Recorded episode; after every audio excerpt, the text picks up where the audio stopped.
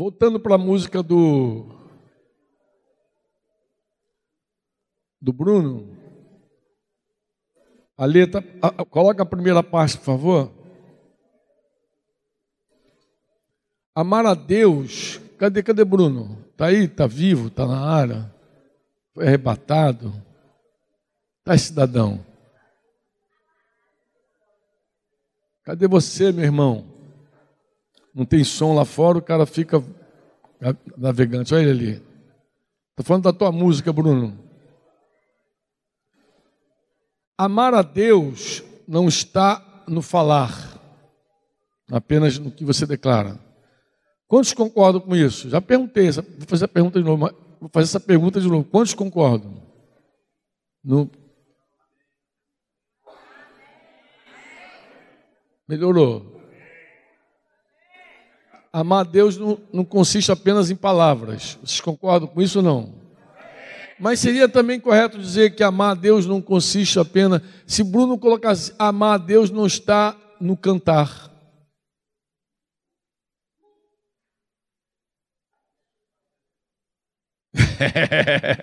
não ficar. Não está no cantar. Alguém disse que nós não contamos mentira, nós cantamos mentira. Amar a Deus não está no cantar, mas em realizar a vontade do Pai. Ele poderia dizer: amar a Deus não está no cantar. Podia ter dito assim, não podia ter dito? Oi? A obra aberta. o pessoal gostou do cantar. Mas é assim, não, por que, que eu estou falando cantar? Porque sendo um irmão que a gente conhece desde criança, que está ligado sempre a essa, tem essa relação esse serviço com a música. É, essa canção, por exemplo, se ele coloca amar a Deus não está no cantar, ia, ia, ia afetar mais os músicos, os cantores, porque a maioria tem uma impressão de que amam a Deus quando cantam e tocam. De que todo momento de cantar e de falar com Deus é o momento que ele está amando e adorando. É o momento que ele está amando e adorando. E mesmo Jesus dizendo várias vezes que não é assim, mais de uma vez, inclusive o Evangelho de João não fala, não cita só João 14, 21, não cita só esse texto. Em outros momentos ele vai dizer a mesma coisa. Os que guardam meu mandamento são os que me amam. Ele vai ser repetitivo ali. Mesmo Jesus dizendo que a forma de dizer eu amo a Deus, eu amo a Deus, é quando eu obedeço a Deus, as pessoas continuam achando que a adoração, que o louvor é, é, é, uma, é uma expressão apenas que esse amor se expressa por meio de gestos, de palavras. Quando Jesus fala para Pedro, Pedro, tu me amas? Eu te amo. Qual é a ordem de Jesus para Pedro? Qual é a ordem? Pastoreia, cuida das minhas ovelhas, dos meus cordeiros. Cuida. Seria correto dizer que Pedro, se Pedro entendeu a mensagem, ele tinha, a gente crê que sim, porque ele praticou, né? Seria correto dizer Jesus estava dizendo, Pedro, se você me ama, de verdade, conforme você está dizendo com a tua boca, me prova isso, cuidando dos teus irmãos. Seria correto dizer isso? Seria ou não? Tem gente com dúvida ainda. Né?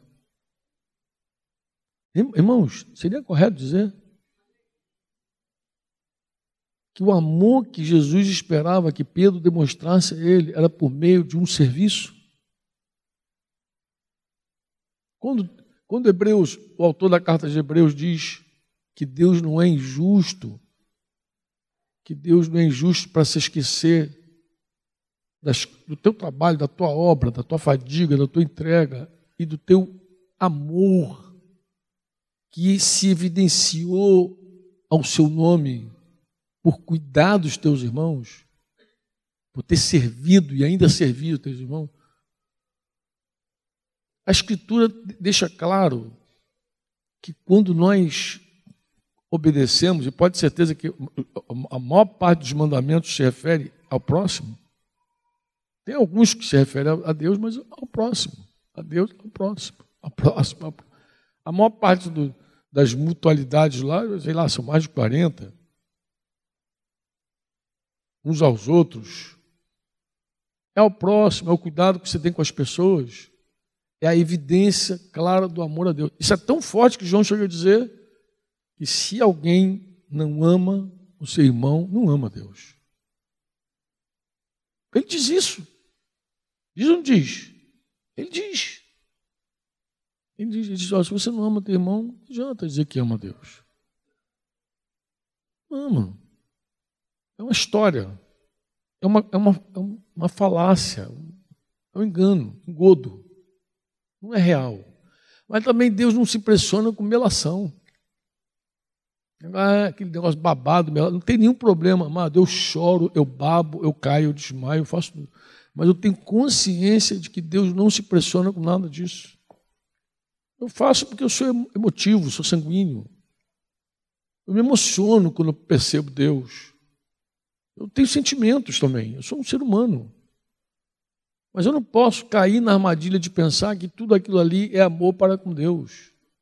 O amor para com Deus se evidencia no apacento, no cuidado, no pastoreio, na dedicação, na obediência que eu tenho com o Senhor, em pegar a sua doutrina, guardar a sua doutrina, isso para ele é amor. E ele, ele, ele não apenas diz que, ele diz que quando você obedece a Deus, tu permanece no amor de Deus.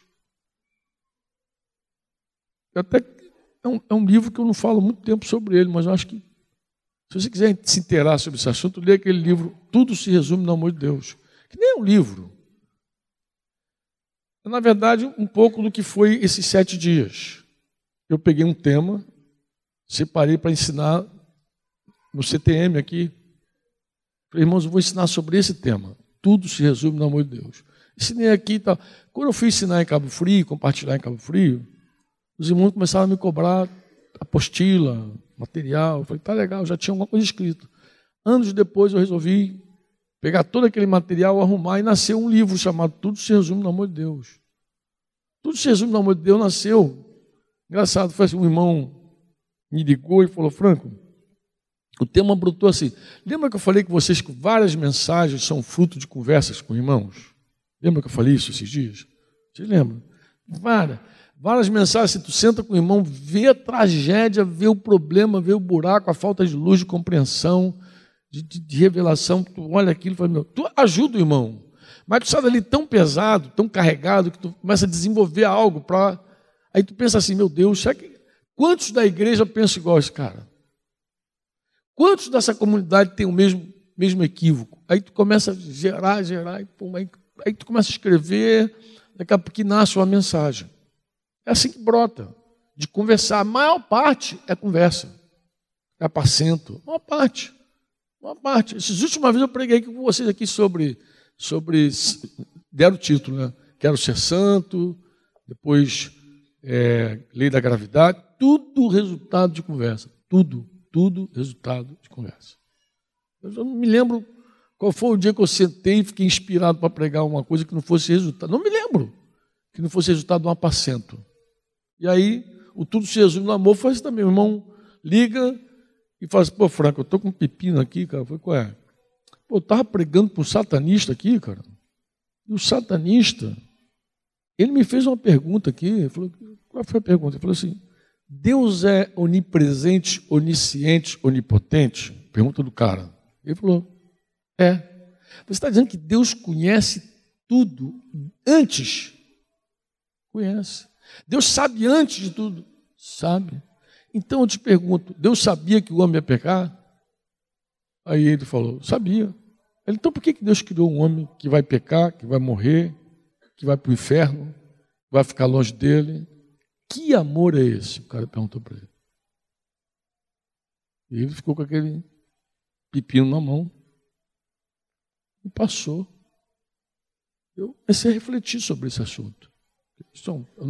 Eu não tive com o satanista, o cara não perguntou para mim, perguntou para ele. Mas eu me pus a refletir sobre isso e Deus me deu uma inspiração. E eu falei com ele, eu falei, amado.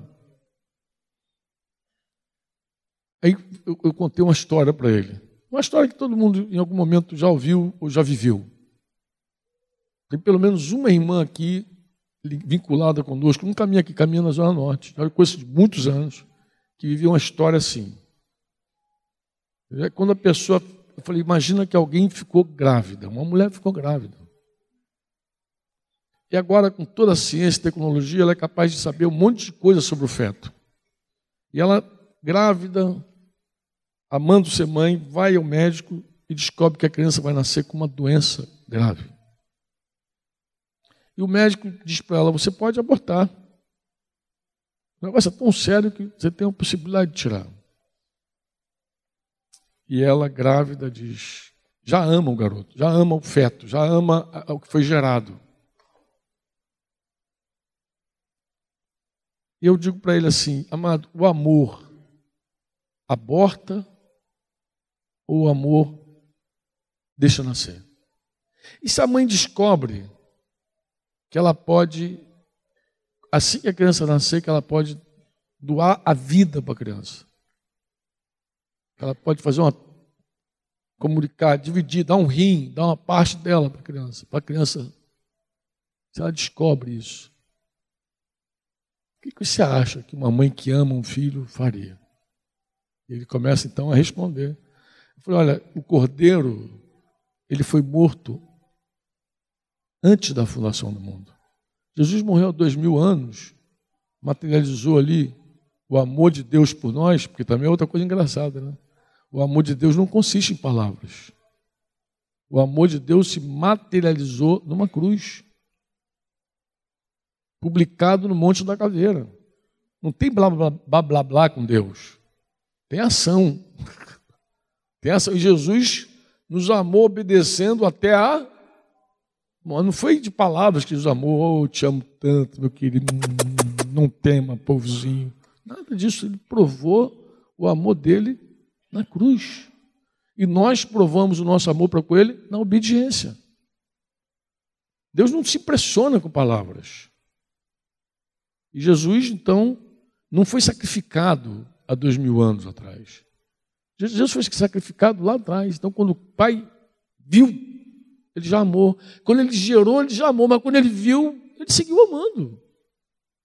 Ele seguiu amando. E já providenciou tudo de antemão.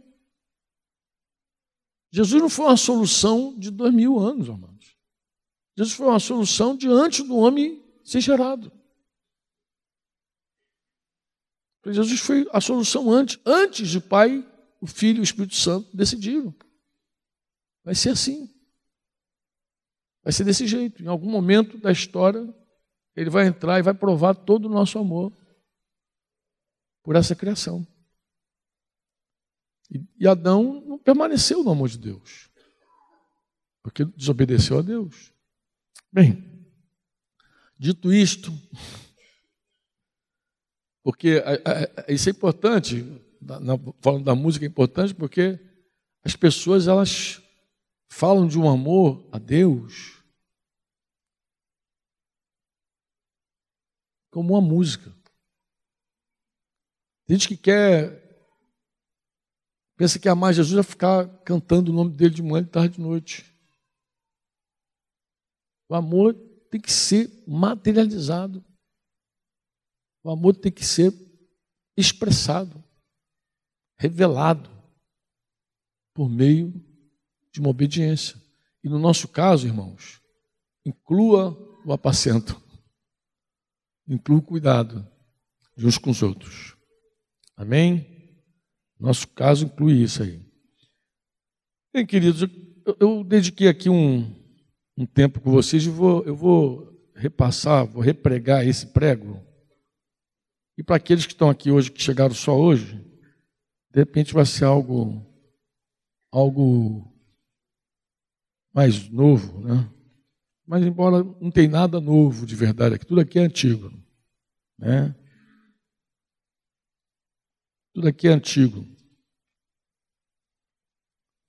eu coloquei aqui algumas verdades sobre o crescimento e a multiplicação e falei com os irmãos que a nossa dieta, a nossa alimentação, ela é fundamental para o crescimento e para a multiplicação.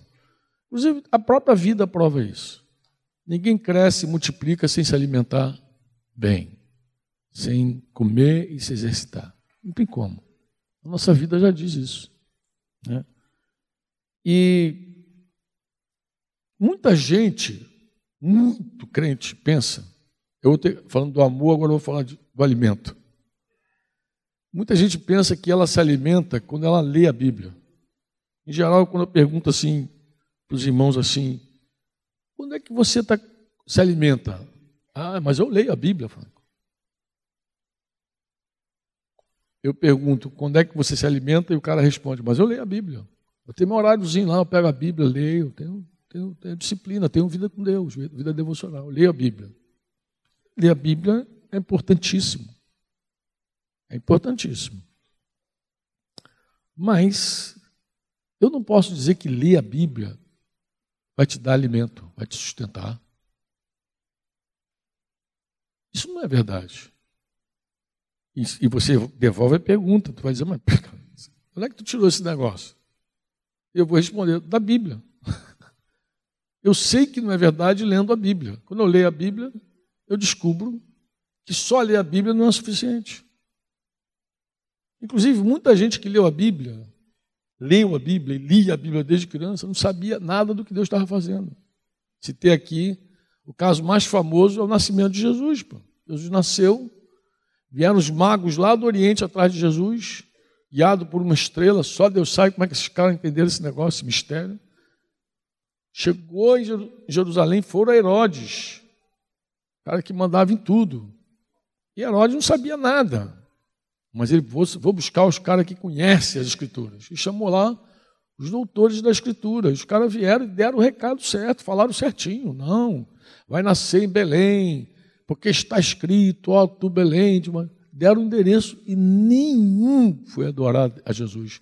Nem sabiam que o rei deles estava nascendo. Ou seja, eles liam a Bíblia lá, o texto santo, mas não tinham nenhuma conexão com Deus, nenhuma. Não sabiam nada. Não tinha conexão com o Espírito Santo. Se tivesse, saberia que Jesus estaria nascendo. Não sabia. Os caras deram endereço e meteram o pé.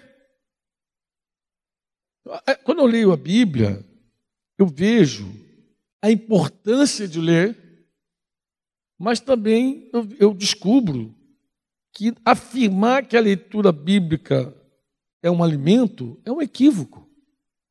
É um equívoco muito grande. Eu, quando leio a Bíblia, eu descubro a vontade de Deus. Eu posso ter fé. Se eu ouvir Deus na Bíblia, eu posso me encher de, de fé com as verdades bíblicas. Mas eu preciso crer e obedecer para comer. Se eu não creio e não obedeço, eu sigo desnutrido, mesmo com um monte de letra na cabeça. Sigo desnutrido. João 4,34 foi o texto base que nós usamos. João 4,34. Na verdade, os irmãos que, foram a pôr da folha, os irmãos de Curitiba, eles devem estar cansados comigo já, que eu já bati esse texto nos últimos tempos demais, cara. Eu fui muito, muitas vezes falando, sei lá quando é que vai entrar esse prego na vida de alguns, mas eu estou martelando ele já há muito tempo. E Jesus falou assim: a minha comida consiste em fazer a vontade daquele que me enviou e realizar a sua obra. Ele falou só isso. Os discípulos, o contexto você já conhece, é o contexto da mulher samaritana lá. Os discípulos voltaram, ficaram assim surpresos de encontrar Jesus falando com a mulher, ainda por cima samaritana, e ele muito tranquilo, acharam que já tinha comido. Será que ele já comeu alguma coisa, já se alimentou? E ele então diz que a comida dele, comida. Isso aqui foi tremendo olhar para esse texto uma vez, mas tão tremendo, porque eu sempre tive uma dúvida comigo sobre alimento sólido. Alimento sólido. Não, porque o alimento sólido são para os espirituais. Alimento sólido. Tinha uma, uma literatura, uma editora, que quando publica livro coloca assim, série alimento sólido. Eu sempre tive dúvida, eu conversa até entre nós no presbitério, cara, quando é que a gente vai dar alimento sólido para esses irmãos? Que a gente só dá leite, não é possível. Que, que é alimento sólido, afinal de contas? Eu divaguei muito tempo nisso. Eu estava lá no interior do Ceará, lá no sertão do Ceará, num retiro, com um grupo de irmãos lá no sertãozão. E um irmão me apresentou um documento assim, dá uma lidinha aí, Franco, vê como é que tá e tal. E eu abri para ler e tinha uma parte que ele dedicava a falar de alimento sólido. Falei, opa, o que é alimento sólido? Brinquei, brinquei com ele. Eu já tinha resolvido a minha crise. Mas, quando eu vi, eu vi que ele tinha a mesma crise que eu. Ou seja, eu não sabia que era alimento sólido. Não sabia. Eu falei, sabe que alimento sólido é aquela teologia do terceiro céu? Sabe que alimento sólido é quando o cara estudou, estudou, estudou. Bem, agora já terminou o secundário, vamos para a faculdade, alimento sólido. E agora eu vou descobrir tudo sobre Deus, vou saber mais sobre Jesus. Eu tinha umas ideias assim, que alimento sólido era uma. Era ser arrebatado do terceiro céu e começar a se alimentar direto ali do trono. Não sei, eu tinha umas ideias assim. Até olhar para esse texto. Por quê? Porque ninguém pode duvidar, negar que Jesus era um adulto e que ele comia alimento sólido.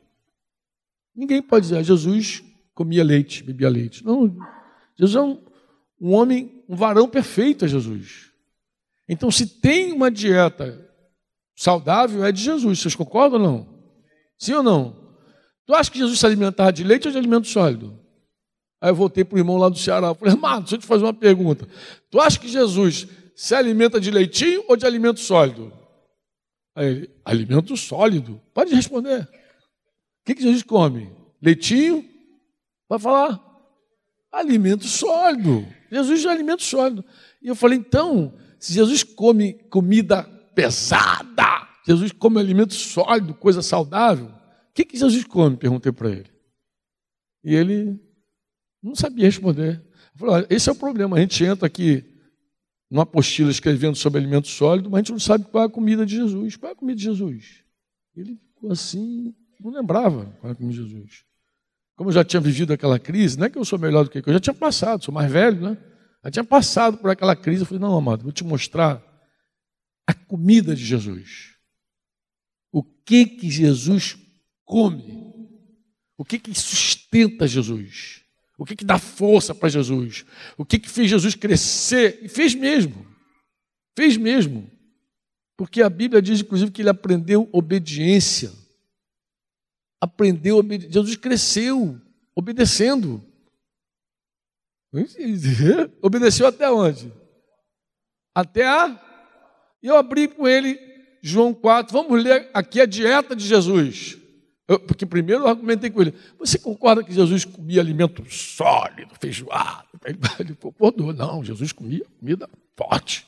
Tu concorda com isso? O que, que Jesus comia então? Porque o cara acha que Jesus comia o quê? Jesus sentava lá num lugarzinho retirado, pegava os rolos de Isaías. Ele já, ele já conhecia a escritura. Inclusive, os doutores da lei tinham uma bronca com Jesus. Qual era? Como é que esse rapaz, esse moço, esse homem, nunca estudou e conhece tanta letra? Os caras sabiam, as crianças que tinham fugido da escola, faziam homeschooling, eles conheciam tudo. Como é que esse cara nunca estudou entre nós, nunca teve mestre e sabe tanto? Então, tu acha que o problema de Jesus era ler? O alimento sólido dele era ficar lá, lá, na, lá no monte, com os essênios. Uh, uh, uh, Leia Isaías, agora vamos, vou falar agora das profundezas. Agora vou te revelar que quantos anjos cabe na cabeça do alfinete. Acha que a conversa de Jesus?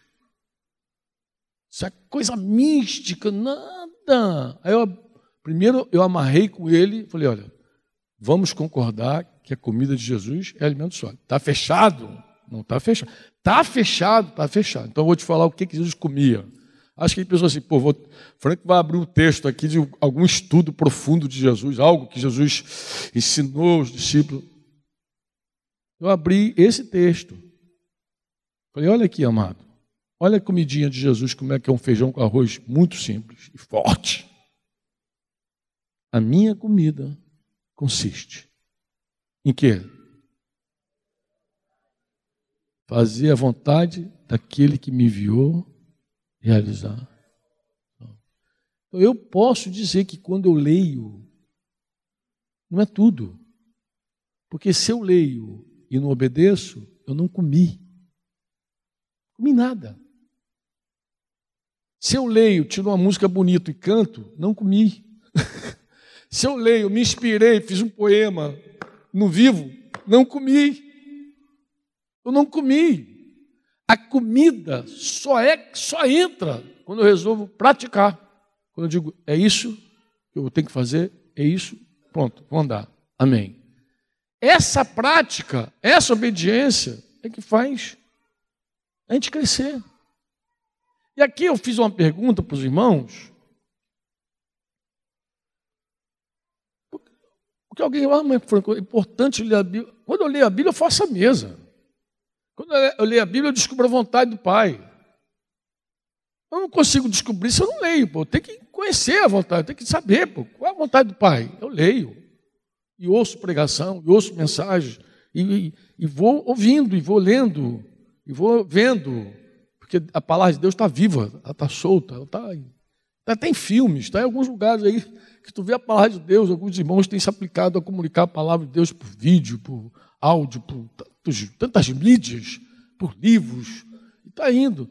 Mas fazer a mesa e não pegar a comidinha e levar até a boca, só quem faz isso é o preguiçoso que está lá de Provérbios. Ele pega, fez a mesa e não come. É um monte de gente negligente. O, o autor de aos Hebreus, ele chega a dizer assim: como escaparemos nós? Como escaparemos nós? Se negligenciarmos a tão grande salvação. Negligenciar é ser preguiçoso. Como a gente escapa, irmãos? Se Deus colocou um prato maravilhoso para nós e a gente tem preguiça de pegar a comida e levar até a boca e comer. Como escapar? Seu negligente, seu preguiçoso. Falei isso ontem também para os irmãos, que uma das causas da fraqueza na igreja é gente que não come. Mas não come por quê? Aí tu vai lá ver no apacento, não come. Tem cara que é preguiçoso, Marcão. Não come porque é preguiçoso. Tu dá tudo mastigadinho para ele, mas tu não pode fazer, comer por ele. Tu não pode comer por ele.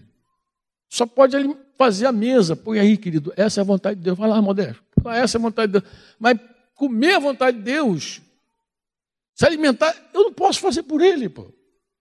Ele sozinho que tem que decidir, dizer, eu vou obedecer. Eu vou fazer a vontade de Deus. E, irmãos, todos aqui que estão me ouvindo, que experimentaram a vontade de Deus, você sabe o valor de fazer a vontade de Deus. Você, quando faz a vontade de Deus, você dá um up. Você percebe, você é mais forte. Você fica mais fortalecido, tu cresce. Você sabe que alguma coisa aconteceu quando você decidiu obedecer. Obedecer é melhor do que sacrificar. Está aí. Entre cantar a música e obedecer, Deus prefere que você obedeça. É melhor que sacrificar. Melhor do que queimar incenso. Oh, Deus não quer esses troços mais do que a tua obediência. Porque quando obedecemos, nós comemos. Nós nos alimentamos de fato. E aí peguei aqui, fiz uma série de perguntas para os irmãos e fui respondendo. Por que, que é tão importante obedecer a Deus? Aí eu expliquei. Acho que, não sei se por ordem, mas expliquei. Não há reino de Deus sem a vontade de Deus. Não há. Venha o teu reino, seja feita a tua vontade. Não há reino sem vontade, sem obediência. Ó, onde a teoria gospel, não tem reino. Teoria não tem reino. Onde é que o reino chega? Onde é que o reino chega? Você vai numa casa, fala do Senhor, fala das verdades do Senhor, fala da vontade do Senhor, e o casal lá decide fazer a vontade do Senhor. Quando o casal lá que está brigando, um matando o outro, lá resolve fazer a vontade de Deus, decide por fé e, e consegue pelo poder do Espírito Santo, você pode abrir a boca e dizer: é chegado o reino de Deus. Chegou o reino. Aqui chegou o reino. O reino está aqui. Chegou. Por que, que o reino chegou? Porque a vontade de Deus está sendo feita. Sem, sem vontade de Deus não tem reino. Irmão, não tem reino. Ó, sem vontade de Deus tem esse ajuntamento que a gente chama de igreja. Porque a gente pode juntar um monte de gente aqui para ouvir todo domingo e não fazer nada. Esse povo tem prazer em me ouvir, diz o Senhor lá, profeta falando. Eles me ouvem. Tem prazer em saber o que eu, que eu quero. Mas não, não fazem. Porque saber, descobrir a vontade de Deus, para alguns até mexe com o ego. Mexe com o ego. Não, eu sei, sei tudo, conheço a Bíblia de capa a capa. Tem uns mendigos que tu evangeliza aí que o cara lê a Bíblia para você. Tu vai evangelizar o cara, não, mas já conheço tudo. Vai, vai para lá. Vai falando tudo, eles conhecem a Bíblia. E está lá mendigando, lá na porta do cemitério, lá, cheio de demônio. E cheio de Bíblia. Nós precisamos ter cuidado, nos acautelar, para quê? Para que a gente não seja um ajuntamento de gente teórica. Um ajuntamento de gente teórica é um ajuntamento de gente teórica, não é uma, sei lá, uma comunidade de gente desnutrida. Ou então que toma leite, que de vez em quando o pastor tem que vir aqui em Jetafé, em Jetafé, em Jetafé, em Jetafé, em Jetafé, leitinho a vida inteira. Ô, irmãos, leitinho a vida inteira, misericórdia, tem misericórdia de nós. Leitinho a vida inteira, não há quem aguente.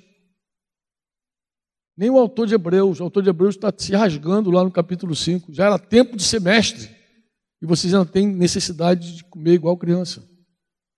Será que eu tenho que vir aqui e já está fé, fé, fé, fé em você? Não. Tem irmãos que só vai para a reunião para ouvir sobre fé. Não tem que fé, fé, amado, mas a fé cresce na obediência. Quer que tua fé seja robusta? Faz o que Deus mandou você fazer. Experimenta Deus, põe Deus à prova. Tu vai descobrir como a fé cresce. Senão você vai ficar aqui dando leitinho, contando as verdades sempre, as verdades sempre, as verdades sempre. Amado, é joia. É bom para novo convertido, é bom para incrédulo chegar aqui e se converter. Mas os discípulos precisam de, de conteúdo, precisam de alimento sólido. Um discípulo precisa descobrir a vontade de Deus para fazer. O discípulo precisa sentar e estudar a Escritura para fazer. Melhor sentar e começar a estudar isso daqui, irmão. Vai lá, pô, cai dentro. Vai ir pedindo graça para viver tudo. É assim que a gente cresce. E é assim que o reino chega. Jesus nos falou que o reino chega quando se ouve a vontade de Deus. O reino chega quando se faz a vontade de Deus.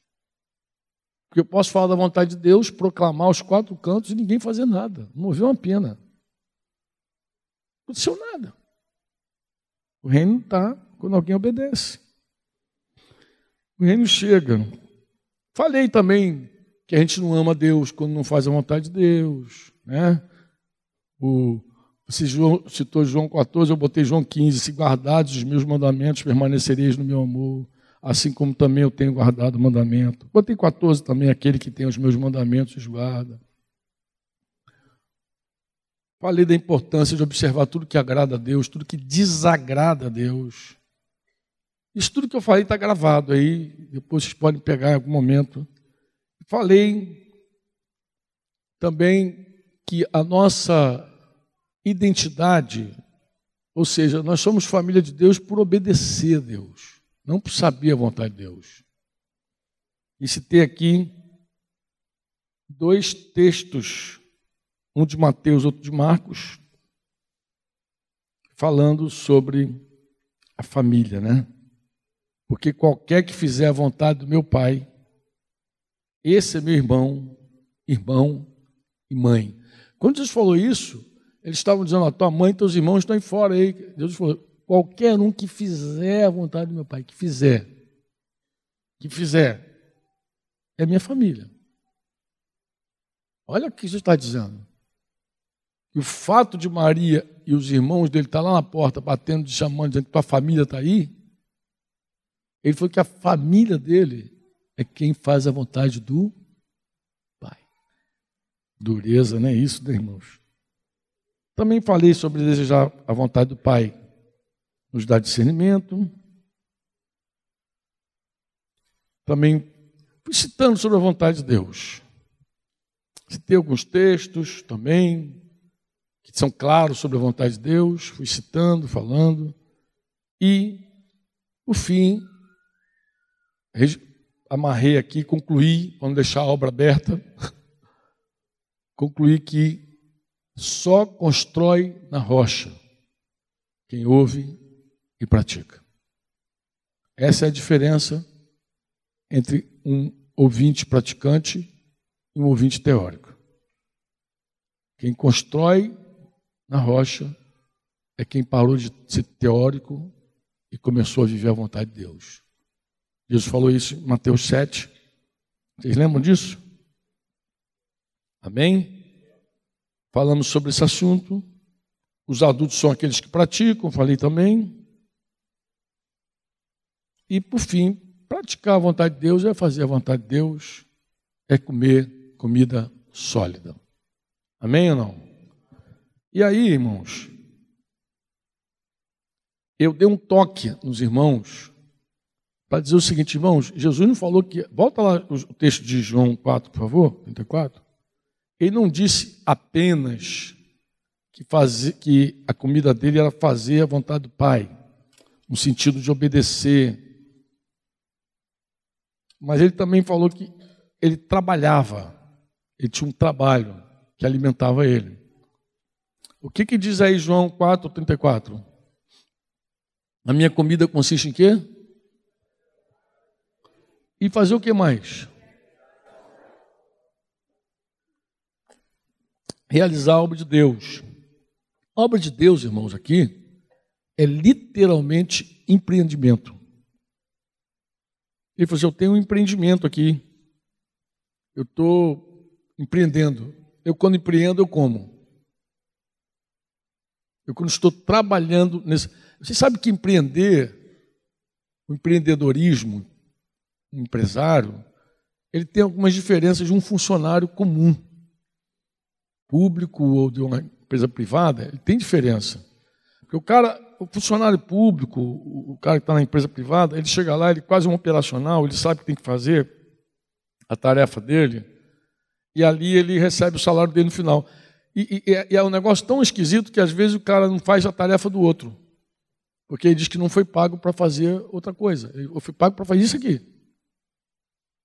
É engraçado, ele está ali, aí se um outro faltar, se alguém precisar de ajuda, não, não, não, não ganho para isso não.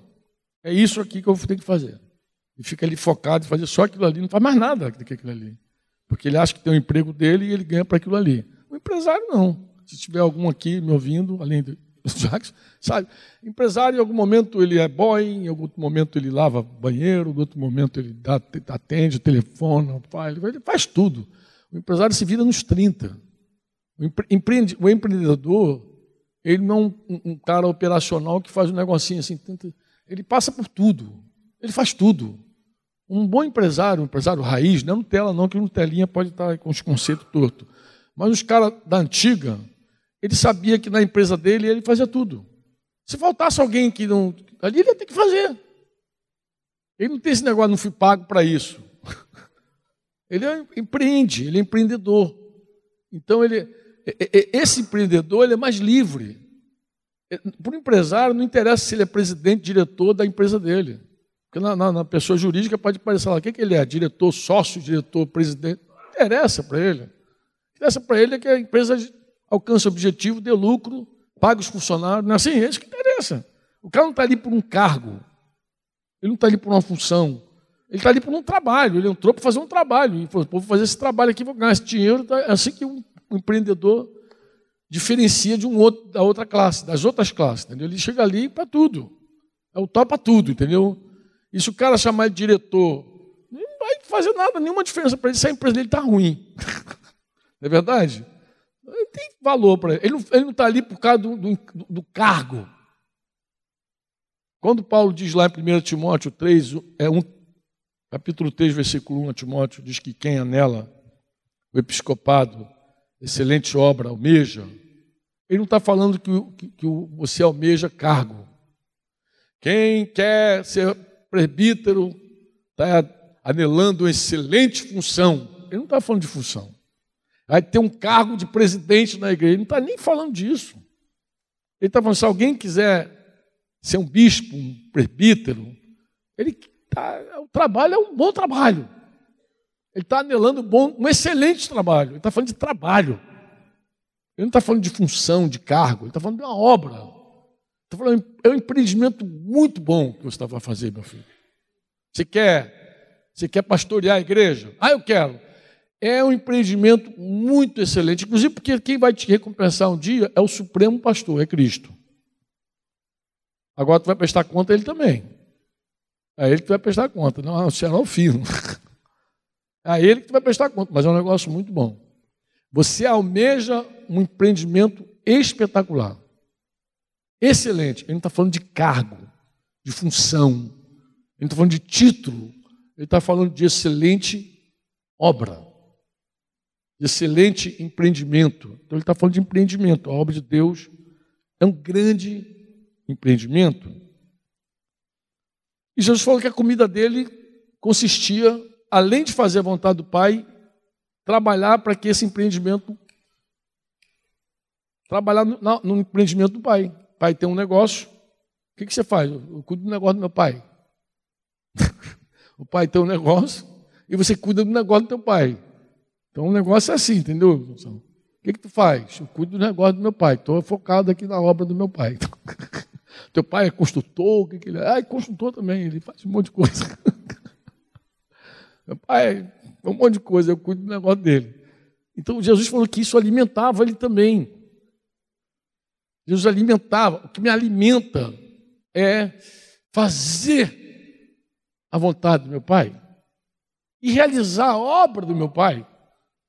Fazer o negócio do meu Pai, cuidar dos negócios do meu Pai é diferente de tudo, me deixa forte, me alimenta. E aí, uma pergunta que eu acho que cabe foi a que fizeram Jesus uma vez.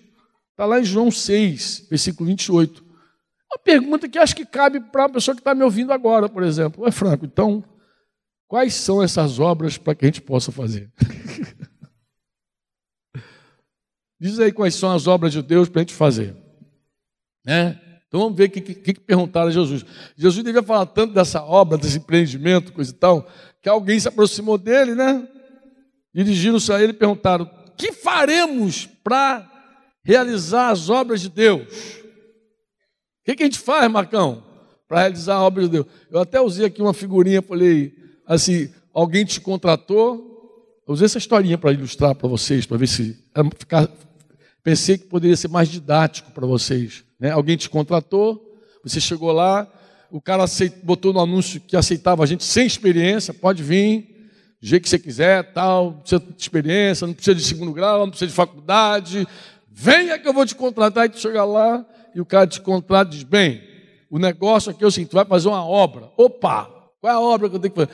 Qual é o meu trabalho? E perguntaram assim a Jesus: quais são o quê? Qual foi a pergunta que fizeram? Que nós vamos fazer para realizar as obras de Deus?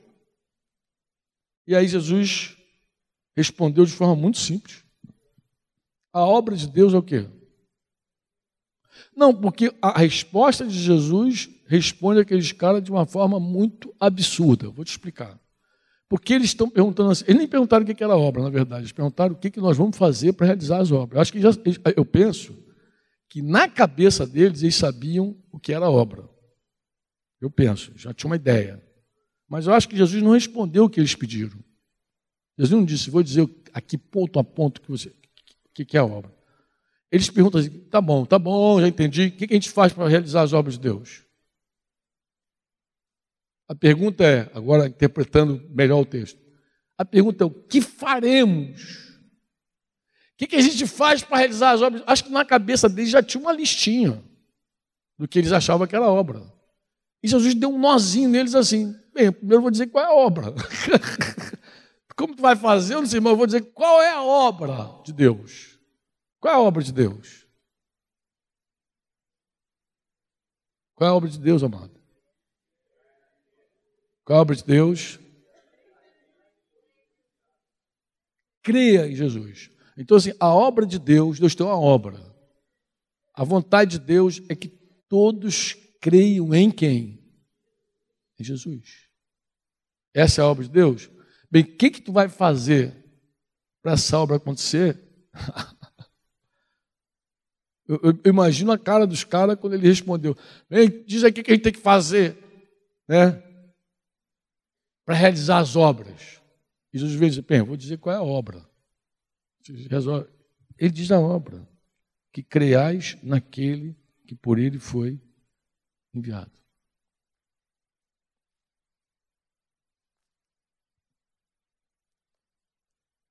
Quanta coisa a gente pode fazer para realizar essa obra? Porque isso alimentava Jesus. Alimentava. Ontem eu tive uma conversa com os irmãos, assim, meio um pouco. Uma hora lá, foi numa hora também, uma hora do grupo, das coisas do grupo pequeno, né? Dar o melhor de mim, tem que dar o melhor de mim. Eu falei, amado, Jesus nunca pediu o melhor. Ele pediu tudo. Jesus nunca. Isso é papo moderno. Dar o melhor de mim é modernidade. Oi? Poesia, não, melhor. Não tem melhor, ele quer tudo. Ele quer a parte pereba e a parte. Ele quer tudo. Ele quer tudo. E Jesus não vai melhorar o teu eu. Ele promete que não vai melhorar o teu eu. Ele vai crucificar teu eu. Mas não é uma crucificação que você vai ficar igual um robô assim. O que tu ouviu? Fui crucificado, não tenho mais vontade, não tenho mais. Não. É uma crucificação que ele anula você para que a vida dele cresça em você. Não é, não é assim.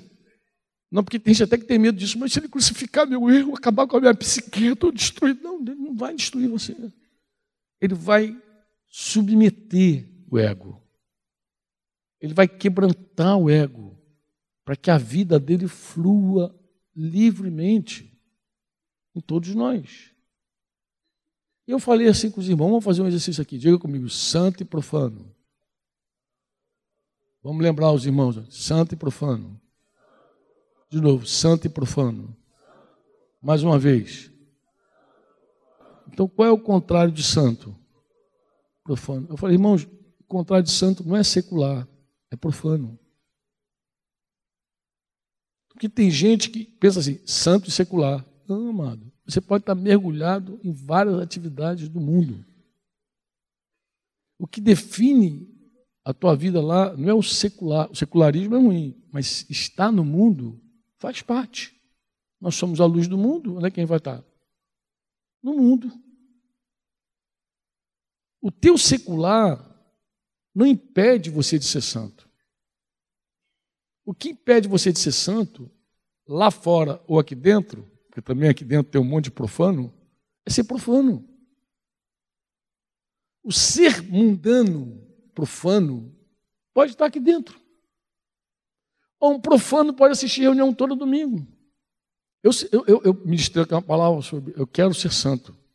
Foi baseado numa conversa com um, um irmão querido, um pai, preocupado com seu filho. Falou, divagou das cuidados dele, do filho, falou. O filho precisa de uma igreja assim, tá, tá, tá, papai foi falando. Eu fui me enchendo assim, eu falei, meu Deus, um homem profano. Eu falei com ele, eu falei, sabe o que acontece? Que você é mundano e quer um filho santo. Mas você é mundano. Olha se você não é mundano. E fui enquadrando ele na palavra de João lá. Concupiscência da carne, concupiscência dos olhos, a soberba da vida. Tinha um fato ali recente que eu estava tratando com ele, de mundanismo, de ser profano. Falei, olha, olha que coisa interessante, você quer que teu filho seja santo. Ou você quer que teu filho esteja na igreja, eu não sei qual é a tua. Talvez você pense que ser uma dracma perdida é melhor que ser uma ovelha perdida. Porque pelo menos a dracma está perdida aqui dentro, né? Porque a hora a gente acha. Mas para Deus está tudo perdido. Está perdido lá fora. Está perdido aqui dentro, para Deus é igual. Está perdido. Ele não disse que a dracma estava numa condição melhor do que a ovelha, do que o filho. Estava perdido igual, está perdido. Onde se perdeu, não interessa. O problema é que está perdido. Se está perdido, está perdido. Você às vezes perde coisa dentro da tua casa e fica desesperado. Visitar uma família outro dia lá em Brasília, conversando aqui, os irmãos falaram que perderam os passaportes de toda a família, pertinho de viajar. Foi aquele desespero, eles tinham feito, mudado de casa, o negócio estava aquele alvoroço. Imagina a agonia de uma família grande, uma família de quatro filhos, para viajar para o exterior, precisando de passaporte, e o passaporte sumiu. Não muda, o desespero é igual. E a alegria de encontrar os passaportes é igual também. Ah, ah chamam! É, porque é isso que Jesus estava falando. Jesus estava falando da alegria de encontrar o que está perdido. Não interessa onde perdeu. Se foi em casa, se foi na rua. A irmã contou aqui do documento dela perdido aqui. Falando de Brasília, né? O, outro, o pessoal de Brasília gosta de perder coisa, hein, cara? E aí, ela estava contando a experiência dela que perdeu o documento lá fora, tal, que desespero, agonia. E a alegria de encontrar. Porque dá alegria de encontrar. Imagina, perdi a identidade, perdi tudo. Lá, meu Deus, começa aquele negócio, aquele desespero total. Alegria de encontrar. E eu falava, meu querido, teu filho perdido na igreja ou fora da igreja, ele está perdido. Tu vê que a mente mundana, profana, isso era mais um fato para dizer que ele era profano. Que ele tinha Deus de um outro jeito. Eu falei, não é o Deus da Bíblia que você está considerando. Porque o Deus da Bíblia, se você olhar com seriedade para ele, você vai ver que para ele é muito importante, muito valioso, que a pessoa seja encontrada, que seja achado. O devido valor é o melhor, melhor, melhor, a melhor figura do Velho Testamento que fala de profano é Esaú. É, mas Esaú é uma figura muito interessante porque ele negocia.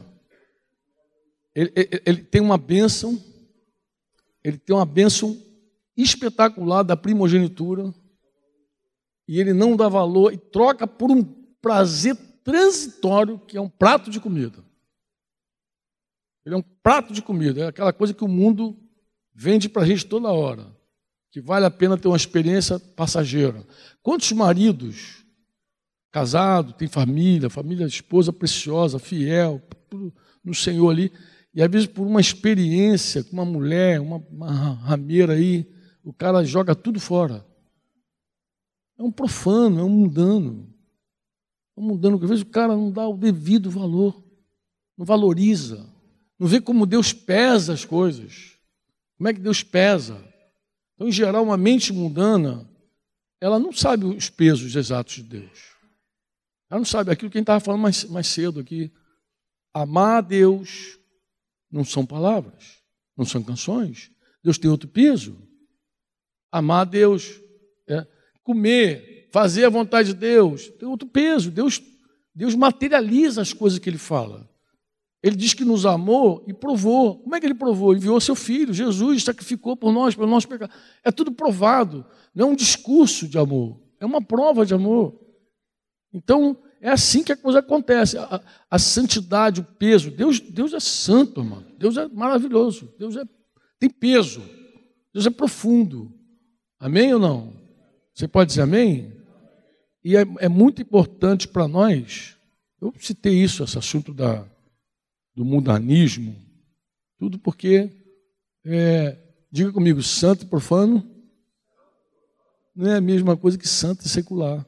Você pode estar no meio secular e viver uma vida de santidade profunda. Como?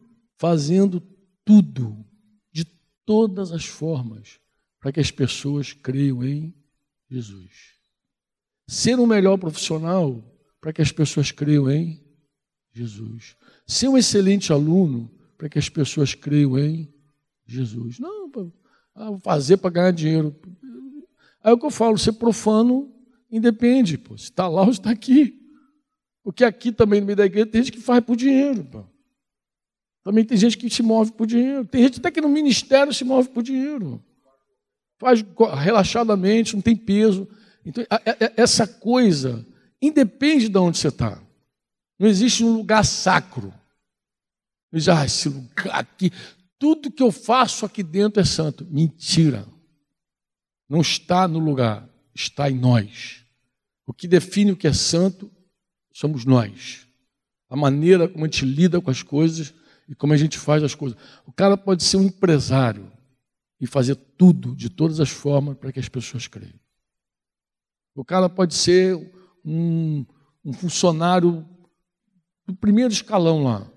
Um cara do, do primeiro nível, lá, do mais baixo lá, mais simples. E ele ainda assim fazia tudo para que todos creiam que Jesus Cristo é o Senhor. É uma vida, é uma vida, não é um. É você pegar a obra e dizer assim, cara, essa obra é a minha vida. Eu existo. Deus me criou para eu realizar essa obra. É isso que faz o homem pesar as decisões. É isso que faz ele dar uma esfriada.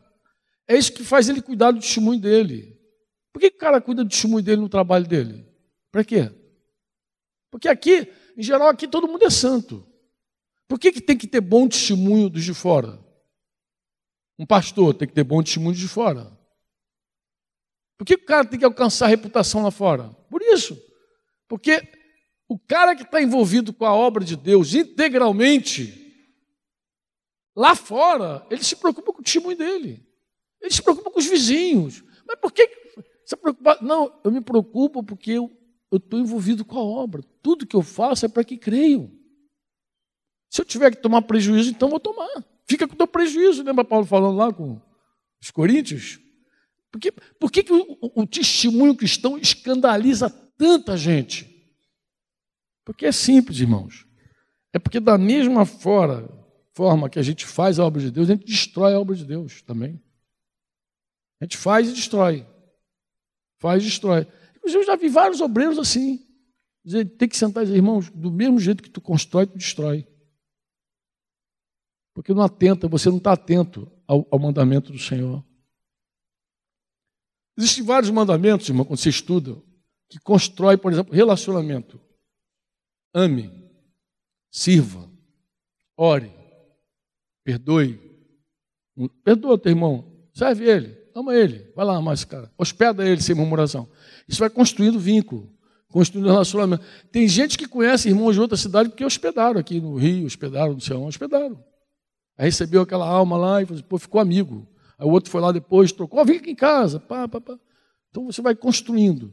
Mas a Bíblia diz assim: ó, não falei, faleis maus uns dos outros. Por que, que tu acha que tem esses mandamentos com esse não? Não provoqueis. Aí, que, que, que não? É para não destruir o que você fez. Porque se eu construo um relacionamento com o irmão, servindo ele, eu posso destruir falando mal dele. E aí daqui a pouco alguém vi, ouve, bate na boca do fofoqueiro e fala, pô, Jorjão, pô, tem um cara lá falando de você.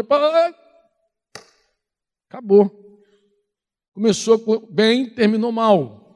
Isso acontece em todos os ambientes também. Também acontece na semeadura. Tu está pregando para o cara lá, o cara está quase ouvindo, te dando mal, você daqui a pouquinho tu faz uma caquinha lá no trabalho. Como é que fica o teu testemunho? Tem solução para isso? Tem. Tem sim. Eu lembro de uma história de um irmão que depois, pô, Franco.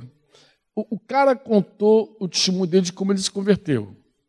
Mas engraçado, o que, que tocou ele? O que tocou ele foi o seguinte: ele estava jogando bola, tal, o irmãozinho lá, que sempre foi um irmãozinho zeloso, futebol prova qualquer um, né? O irmão perdeu a paciência e deu-lhe uma sapatada nele lá. Blaco! Mas o irmão que se perdeu, ele ficou muito quebrantado. Então o que ele fez? Ele, na primeira oportunidade, ele juntou todos os times e pediu perdão a todo mundo do testemunho errado dele. E o que acabou tocando o cara não foi a sapatada, foi a humilhação dele em restaurar. Aqui a gente tem um caso desse aqui na igreja, aqui no Rio, de um cara que ele se converteu e que ele foi instruído assim: olha, cuida do teu testemunho para tua mulher se converter. Cuida do teu testemunho para tua mulher se converter. E a mulher, que era uma mulher zelosa, trabalhava, uma mulher querida, é muito querida no meio da igreja, até hoje. A mulher querida, de repente, quando o marido se converteu, ela virou a cabeça.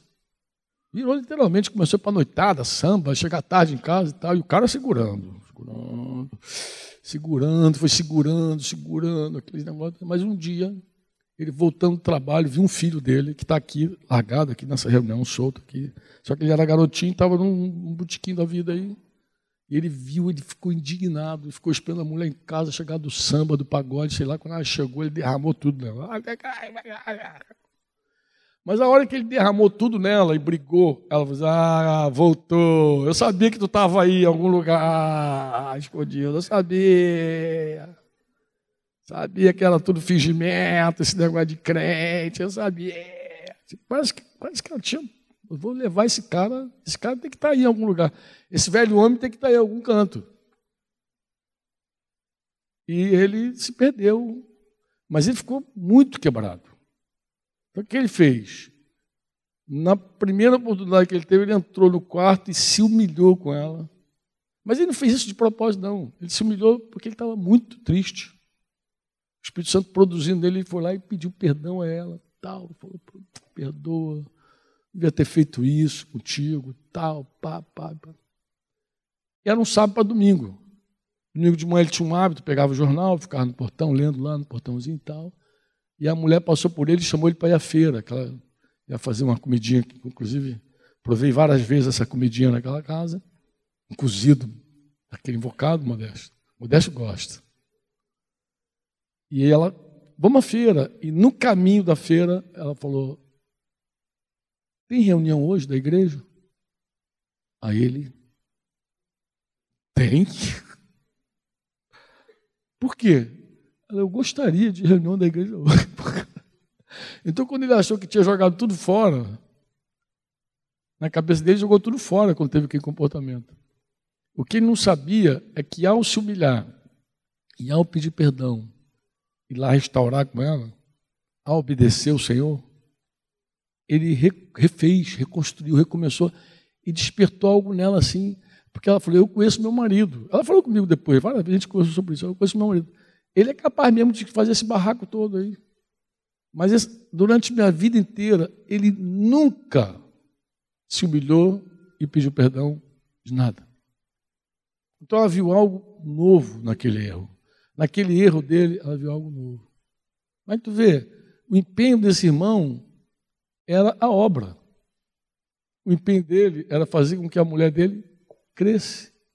O irmão instruiu ele e falou: Olha, tu quer que tua mulher creia? Cuide do teu testemunho. Então, nós fazemos um monte de coisa para que as pessoas creiam. A obra de Deus é essa jornada. Vou dar uma pausa agora. Tá? A obra de Deus. Está em cima, muito em cima? Eita, está em cima. A obra de Deus é essa jornada de conhecimento, disse João 17, 3, um texto que o Modesto repetiu várias vezes aí, os irmãos gostam muito. A vida eterna é essa, que te conheçam como o único Deus verdadeiro e a Jesus Cristo que tu, a Jesus Cristo a quem enviaste. Vamos para a nossa pausa de 10 minutinhos?